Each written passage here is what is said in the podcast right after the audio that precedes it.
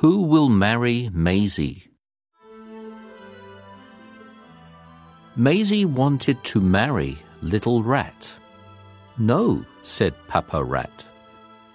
You will marry the strongest one in the world. No, I will not, said Maisie. Yes, you will, said Papa Rat.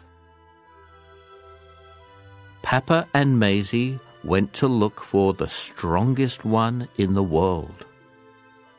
Look, said Papa Rat, there is Sun. He is the strongest one in the world. You are the strongest one in the world, said Papa Rat. Will you marry Maisie? No, said Sun. I am not the strongest one in the world. Ask Cloud. He is stronger than me. So Papa and Maisie went to see Cloud. You are the strongest one in the world, said Papa Rat. Will you marry Maisie? No, said Cloud. Wind is stronger than me. So Papa and Maisie went to see Wind. You are the strongest one in the world, said Papa Rat. Will you marry Maisie? No, said Wind. Stone Man is stronger than me. I huff and I puff all day, but I can't blow him down. So Papa and Maisie went to see Stone Man. You are the strongest one in the world, said Papa Rat. Will you marry Maisie? No, said Stone Man.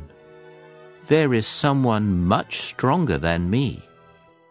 He is digging under me now, and soon I will fall to the ground. Just then, Little Rat came out of a tunnel in the ground. There he is, said Stone Man. There is the strongest one in the world. You are the strongest one in the world, said Papa Rat to Little Rat.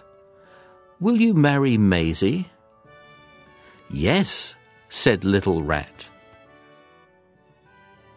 So Maisie married Little Rat, the strongest one in the world, and they lived happily ever after. Marry Rat.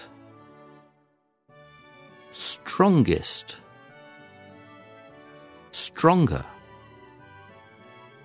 Sun. Cloud Wind. Stone Man. Huff. Puff. Blow. Dig.